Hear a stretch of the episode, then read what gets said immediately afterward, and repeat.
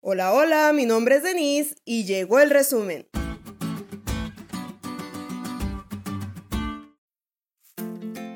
Feliz sábado chicos, los saludo desde el hermoso estado de Chihuahua. Estoy en un pueblo donde la gente siempre se saluda aunque no todos se conocen. El cielo es hermoso de día y también de noche.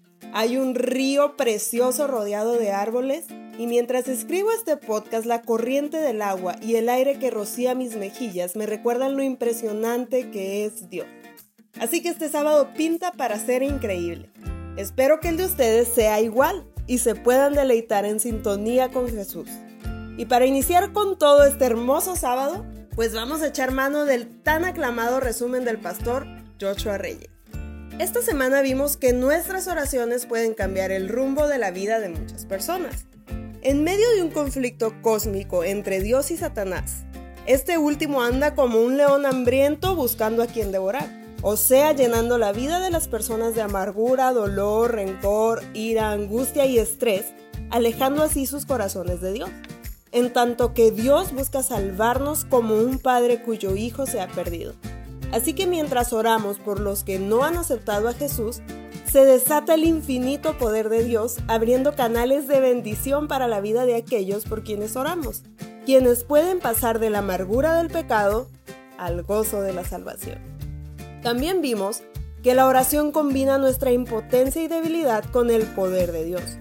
Lo que tú no puedes hacer por esa persona que amas y que no quiere aceptar la salvación, Siempre, siempre lo puede hacer el Espíritu Santo.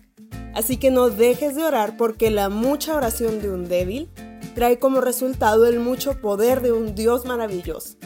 Y también vimos que cuando oramos por otros, acercamos nuestro corazón al de Dios. Como dice la lección, cuando buscamos a Dios e intercedemos por los demás, Dios obra en nuestros propios corazones para acercarnos a Él y nos da la sabiduría divina con el fin de alcanzarlos para su reino. Recuerda que los ganadores efectivos de alma son hombres y mujeres de oración. Así que dale con todo y une tu debilidad al poder de Dios. Hay un pueblo que salvar.